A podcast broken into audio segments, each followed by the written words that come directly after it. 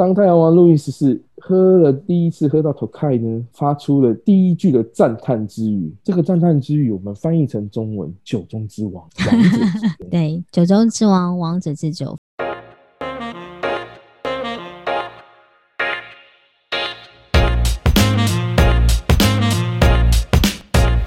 嗨，大家好，我是 Vinny，欢迎收听 Vinny 扛杯，为你干杯。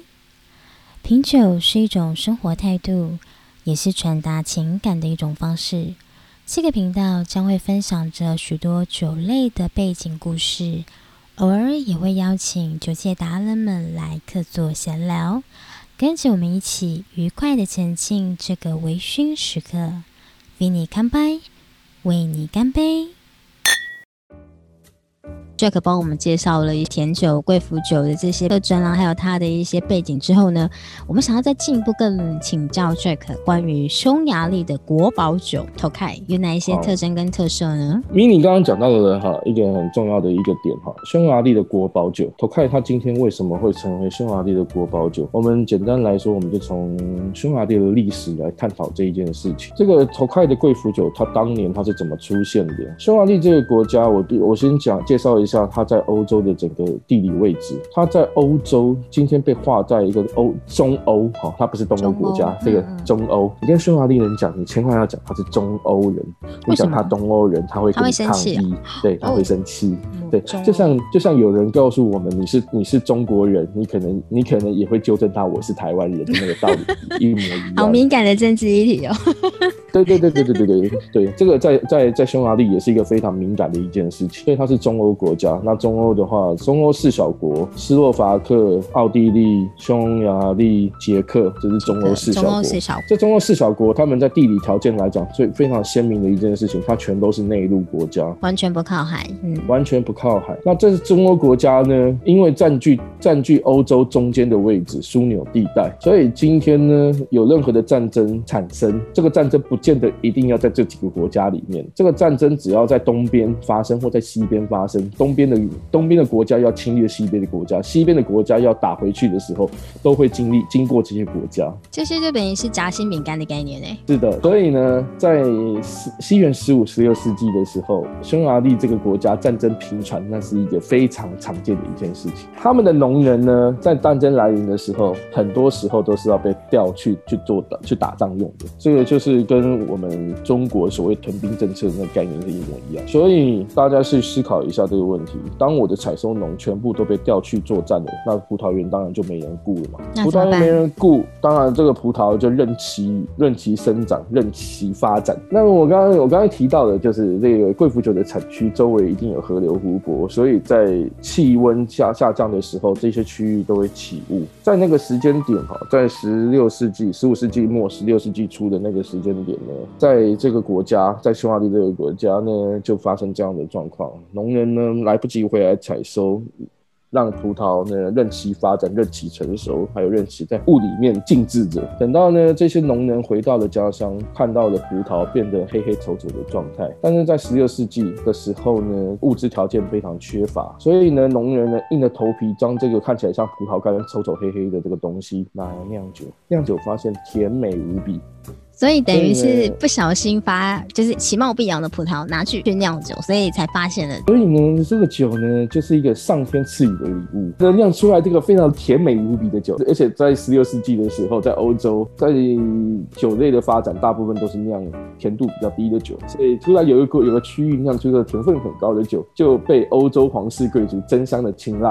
哇哦，算是因祸得福哎，对不对？算是因祸得福。当时在投开这个区域，它有个。领主叫萨克奇二世，萨克奇王子。他是一个王子，萨克奇王子呢，深知自己掌握了一个非常重要的物资，所以就把这样的物资拿来作为跟各国谈判的筹码。在某一个时间点，这七世纪末、十八世纪初的这个时间点，他就在一个契机底下觐见了太阳王路易十四，所以就把 Tokai 呢当成他的进贡礼物。太阳王路易十四，如果大家对法国历史有了解，大家可以知道，太阳王路易十四他他有一个当然跟我一样胖的身材之外呢，他是一个集华丽时尚于一身的一个君主。是，他好像有很多的一些时尚潮流都是源自于这位路易十四。是是是，所以呢，当太阳王路易十四。喝了第一次喝到头开呢，发出了第一句的赞叹之语。这个赞叹之语，我们翻译成中文“酒中之王”。对，酒中之王，王者之酒，非常多的头开都会拿这个来下标语，对不对？后来这个标这个 slogan 呢，就变成今天所有卖头开的酒商呢都会用，对，都会用的一个 slogan。嗯，对。那法文，法文他当时讲的那句话，我今天用法文来讲。哇哦，好，请说。La whole the van, la van the whole。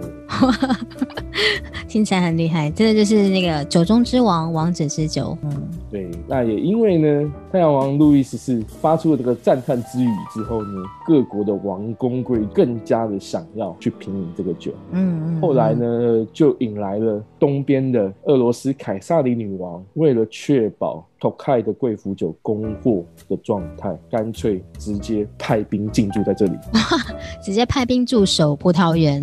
对，派兵驻守在这个区域，直接就是怕没酒喝，怕没酒喝，直接用抢的比较快。真的是一体黄金的概念哦，一体黄金的概念。对，嗯，当然因为呢，路易十四的这个赞叹之语，后来呢，不止王公王公贵族争相引用。连文豪们、对诗人们也要抢着喝，对对对，也要一清方泽。对，所以呢，就连但丁，但丁他在《神曲》里面讲到了生命之泉，讲的就是头开的贵腐酒。生命之泉就是指的就是贵腐酒里面，尤其是头开。嗯，在他的那一幕歌剧里面啊，《神曲》那一幕歌剧里面，他怎么描述头开呢？他的描述的方式就是在弥留的人。在即将死去的人的床角四周围各放一瓶头开的贵腐酒，前来迎接弥留的人的天天使呢，会因为这个对，会因为这个贵腐酒，就待在这个地方，对，就停留在这边不忍离去。这个主意真的挺不错的耶，而且我记得上次我们在酒展呃上遇到那个 Jack 的时候，他有帮我介绍一款酒。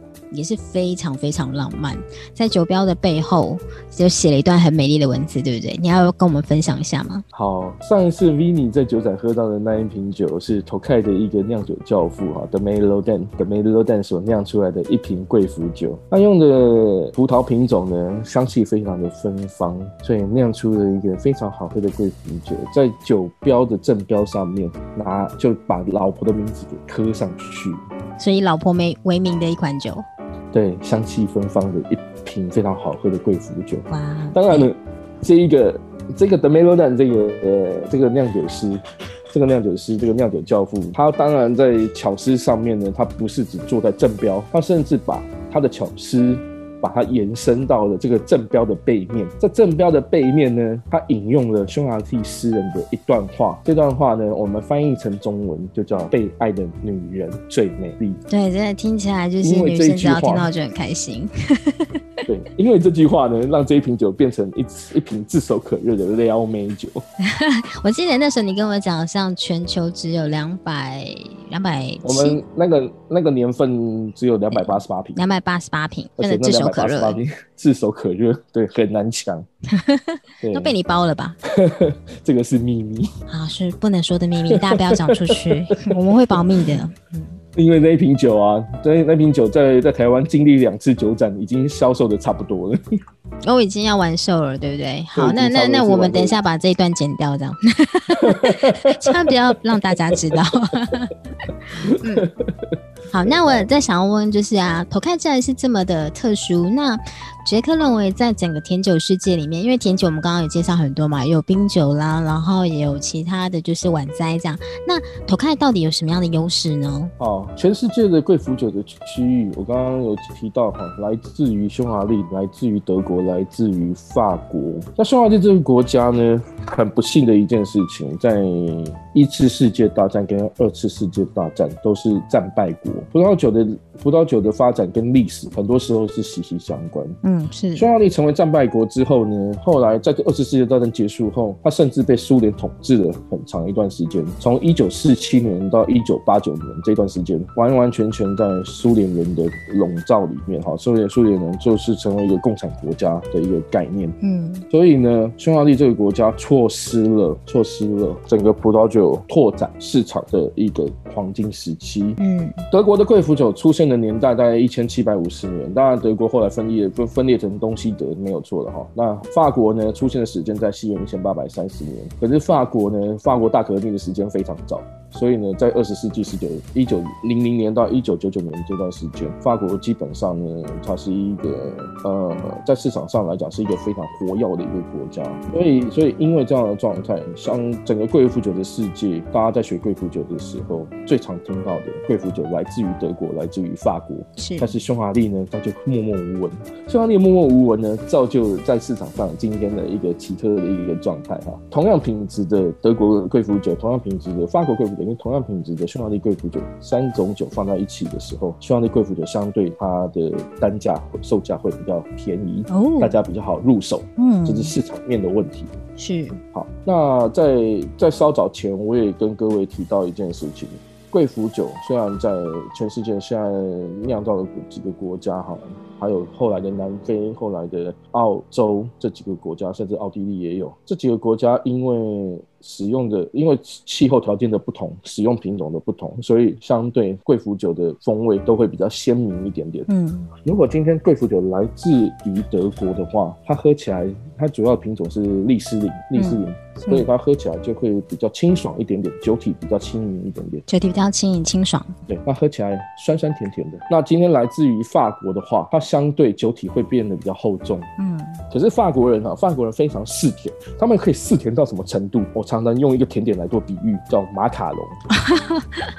对，马卡龙真的蛮甜，甜度很高哦。马卡龙的话，哈，就是马卡龙有少女的酥胸的称号，用百分之百的糖去把整个饼。饼的外壳、饼皮给支撑起来，的，所以吃起来入口的时候非常的甜，甜到什么程度？甜到腻，甜到会觉得腻，对不对？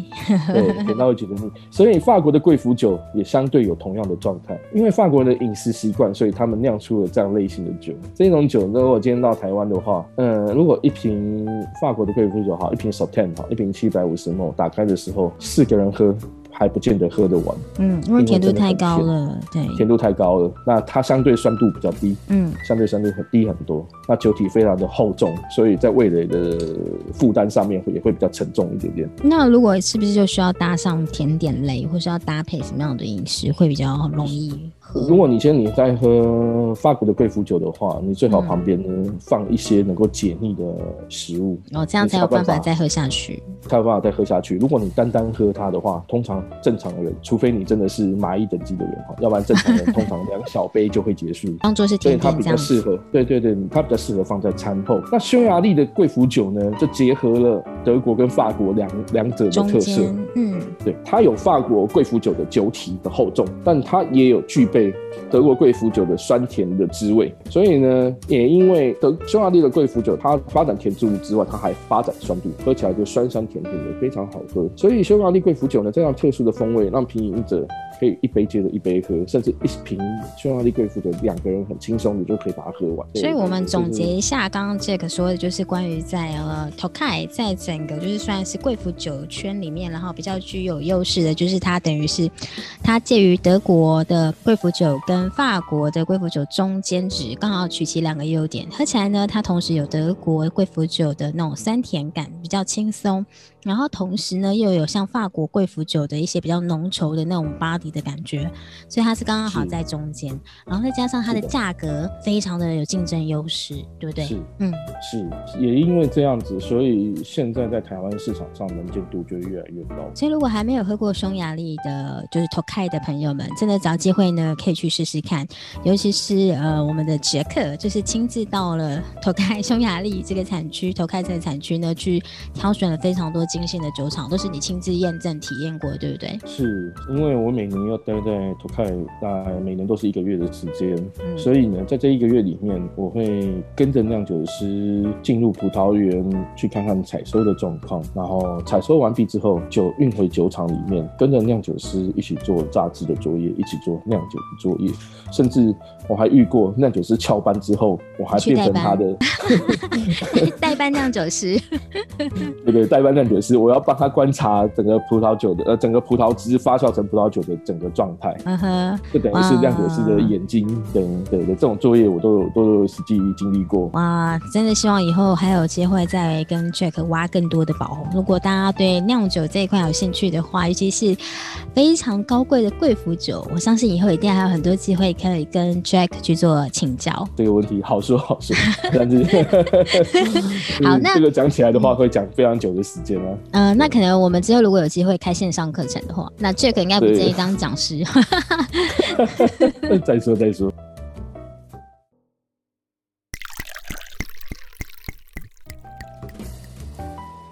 我们就是最后呢，请 Jack 帮我们来就是聊聊怎么去挑选一瓶呢贵腐，就是头开的部分，然后或者是说在呃搭餐的部分上面有什么样的建议这样子。好，一瓶好的甜酒，甚至一瓶好的贵腐酒，我在挑选的时候，我会注意这个问题，大概来自于几个。第一个就是这一个风味的平衡感，这一瓶酒喝起来呢，要能够接着一杯接着一杯，喝起来不会腻，所以酸甜甜的这个搭配就非变得非常的重要。它可以很甜，但是它必须要有足够的酸度，或者是有足够的层次感，让品饮者在喝的时候忘记甜带给你的腻感。所以呢，我一直在销售场合上面，我会很强调一件事情：酸度、甜度还有酒精感，三者最好能够融合在一起，变成一体。如果三个平衡感，嗯，对对对，如果三个味道完全分离，或者是或者是某些味道太突出，让它失去了平衡的话，这一种类型的酒，我们第一个第一时间优先就会把它给剔除掉。那在风味上面呢，呃，我们会避免去挑选一种类型的酒，就是它的氧化味道太太厚重。氧化味道，氧化味道，氧化味道它是一个什么样的风味？如果大家有有机会喝喝看绍兴酒，它就类似这样绍兴的风味。绍兴的风味嘛，所以可能是有闻到一些什么样的香气，算是氧化。在我观察酿酒师的酿酒制成里面呢，我这几年我慢慢意识到一件事情：如果一个正常的制成里面，如果这个葡萄是有好好选挑选的话，我刚刚讲这个挑选的挑选葡萄的一天的量大概八到十公斤，而且必须是一个有经验的采收农。然后在挑选葡萄的时候，避免去挑到真正腐败的葡萄。对好，腐败的葡萄喝起来那个不是喝起来，闻起来哈，闻起来的话就是那个酸酸臭臭的味道。酸酸臭臭，那如果呢，在挑挑采收农在挑选葡萄的时候呢，放就是没有好好的挑选，让太多的太多那个真正发霉的葡萄混进在酒里面，它也会不无可避免的带来这些氧化的风味。这是在榨汁的作业。那后来在发酵完成后呢，在橡木桶成年的时成年的时候，橡木桶在成年之前，在使用之前，如果酿酒师没有好好的去做清理的工作，里面呢有一些有一些杂菌在酒桶里面，也会让酒带来一些氧化的风味。所以是简单来讲算杂菌种感染的酒质的一些关系，造成它有一些氧化味出现吗？是嗯 t o k a i 的贵腐酒里面就只有一种类型的贵腐酒，它能够有出现这类这这类风味，因为它的酿造制成里面无可避免的在酒体上面会出现了一层白白的 flow。好，这个白白的 flow 就好比大家在喝某一种类型的酒叫做雪莉酒。嗯，雪莉酒对，雪莉酒，对对对，雪莉酒也会有这样的风味。对，就除了那一个类型的贵腐酒会有这种风味之外，百分之九十的贵腐酒不应该出现这样的风味。所所以在氧化风味出现在酒酒酒里面的这样的产品，我们就直接把它给筛选掉。OK，其实氧化是一个大家筛选的第一个条件。平衡感之外就是氧化。当然，第三个第三个的话，当然就必须要稍微专业一点的人才有办法去感受，就是市场价值市场价值这个有点高难度诶，很难去对对对对对定义。对对对，嗯很难定义，很难定义。所以最简单的的方式，找一个你可以信赖的酒商买酒，那是一个。这是最简单，就是最快速也最有保证的方法。那这个是挑选的几个要点。是，那搭餐的部分呢？搭餐的部分，搭餐的部分不免俗的，我们会提到教科书里面的建议方式。教科书里面讲到贵腐酒搭配，通常会讲到两种类型的食物。是，第一个就是鹅肝或者是鸭肝类型的料理。对对对，油脂比较丰润，嗯那这个油脂跟贵腐的香气结合在一起，会产生层次感的变化。另外一种就是蓝纹乳酪 （blue cheese）。嗯，blue cheese，对，blue cheese 它在 cheese 界里面来讲，算是一个非常厚重，然后风味又非常独特的一种类型的 cheese。那 blue cheese 里面的那个青霉菌跟贵腐菌结合在一起，也会产生一些层次感上面的变化，互相会有加分的效果。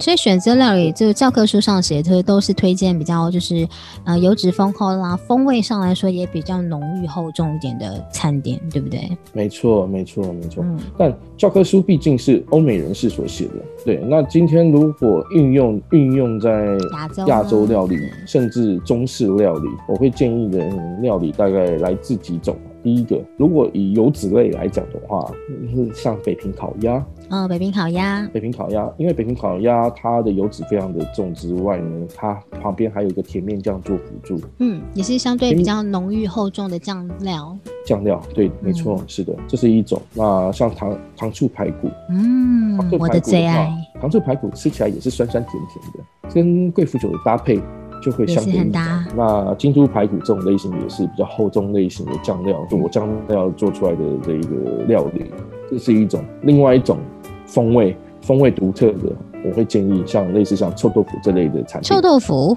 哇哦，臭豆腐嗯发酵类型的，嗯发酵类型，我在二零一一年的时候就提出这个论述：为什么臭豆腐能够搭配贵腐酒？这源源头来自于 blue cheese。臭豆腐跟 blue cheese 在某一种形态上面，它是一种同质性的产品，对，两者都是属于发酵类产品，两者嗯风味都非常的独特。所以呢，今天 blue cheese 它能够搭臭豆腐就可以搭配上，而且这件事情后来有后来曾经有被对一群品酒客去做过做过某一个品饮来去做一次的验证。我记得没错的话，大概在二零一一年的时候，《酒讯》杂志的总编辑就他在网络上就号召酒友们来一次一支会。嗯一支会的地点是在一个很有名，台北是一个很有名的臭豆腐料理店，叫做独臭之家，嗯哼，去做一个料理的搭配体验，去做个料理的搭配。大家可以在心目中最能够搭配臭豆腐臭豆腐的酒。嗯，来现场来做让大家做一次体验。那一次出现的酒款很有趣，像呃法国侏罗产区的黄酒，哇哦，侏罗的黄酒，嗯。侏罗黄酒它风味非常的独特，氧化味非常的重。嗯。当然不免俗的雪莉酒一定会出现，Oloroso 的雪莉酒。对。那第五呢，当然就不多说，我们带头开，开了贵腐酒，对。对对对对。后来，所以在那一次的品饮经经验里面，大家一致认同贵腐酒，头开的贵腐酒是是第一名。配臭豆腐。哇哦，这今天又学到了一个那个独门小 paper，下次大家可以搭搭看臭豆腐，因为其实我之后也会在就是在日本酒的餐酒搭配上里面也会提到这样的一个观点，因为其实一样同为发酵食品，所以日本酒其实也跟那个就是臭豆腐这类型是蛮搭配的。那所以就是今天刚好 Jack 也提到贵腐酒也可以跟臭豆腐做一个连接，我觉得这也是挺奇妙的哦，餐酒搭配上面。是是是，所以在餐酒搭配里的要件里面，我会有朝几个方向做建议。第一个嗯就是你的料理的呃风味元素里面要有酸有甜，有酸有甜，嗯，或者是呃旁边的佐菜哈，臭豆腐旁边的泡菜就是有酸有甜，这样也是 OK，这是一种。那另外一种就是风味独特，气它它有一些比较异于一般比较浓郁。呃一般比如说像呃 cheese 那甚，或者是蛋白质的蛋白质发酵的味道这样类型的呃食材，或者是这样类型的料理，可以拿贵腐酒来做搭配试试看。那像刚刚就是 Jack 有提到，就是比较酸甜的酱汁嘛。那其实我我自己会自己想象，就是觉得如果是这样的搭配方式的话，泰式料理是不是也能够搭配呢？因为泰式料理里面其实有蛮多酸甜类的酱汁。是泰式料理是非常好搭配的一个、哦一个料理，对对对，嗯在贵腐酒的搭配里面，太好了，太好了，我们又多了很多的选项。呃日式料理里面的话，大家可以朝着炸物的方向去进行。炸天妇罗，天妇罗对这一类的吗？对对对对。那是炸大炸物的部分是因为是怎样？就是解腻的关系，还是因为因为炸物其实日本的炸物它搭配的酱汁蛮清爽的。是它搭配的酱汁虽然清爽，但是但是就就酱汁的使用来讲，它一定是朝着酱油嘛，嗯，酱油或者是炒的柴鱼、柴鱼或者是昆布酱汁，嗯，对对对对，五妈咪，对对对对对，用这样的方式去做搭配的话，跟贵腐酒它也是能够做 match 的。哇哦，我们今天从 Jack 身上那个偷到了很多小 paper。下次大家有机会的话，真的可以，不管是吃台湾料理啊、小吃臭豆腐，还是吃中餐啊、北京烤鸭这些，或者是这泰式料理，甚至是日本料理，都有可以搭配贵腐酒的方式。是，对，那这个这边还有什么要补充吗？今天呢，我就已经把很多的重点已经告诉来宾们，嗯当然就是葡萄的状态，嗯还有就是挑酒的方式，还有就是几个贵腐酒它的风味上的差异。对，那如果大家真的对于贵腐酒有兴趣的话，台北每年都会有很多大大小小的酒展啊，例如像呃每年的十一月有一场最大的咖啡茶跟酒的展览，或者是每年的八月底也会有一场所谓的精致酒展，每年的四月会有一场春季酒展，在酒展里面大家都有机会。去喝到这类型的产品，如果大家有兴趣的话，而且这一些酒展为了推广，他们现在数票的方式都非常的简单，大家只要透过 Google QR code 啊，登记会员就可以取得免费对对对对入场。对对对对对，嗯就可以很容易的取得免费入场。对然后这个你们家好像都会参与这样的酒展嘛，对不对？这几年我们家也开始会比较多，就是出席这样的酒展场合，所以我会把 Jack 的他们公司的粉丝专业的连接放在这个资讯栏里面。如果接下来大家如果对贵腐酒或是 Tokai 有更有兴趣，或者想要问更多的话呢，可以点连接，然后去就是到粉砖上面去留言啊，或者私讯这样问 Jack，这样可以没有问题，嗯嗯嗯没有问题。那我们今天的内容呢，大致就分享到这边，希望大家会喜欢。那有机会的话呢，我们会再邀请 Jack 来跟我们分享更多关于贵腐酒或是关于 Tokai 的一些资讯。那我们就下次见喽，谢谢 Jack，下次谢谢谢谢，拜拜拜。那今天的分享就到这边为止，希望以上的内容你们会喜欢。我们下次见，比你康拜。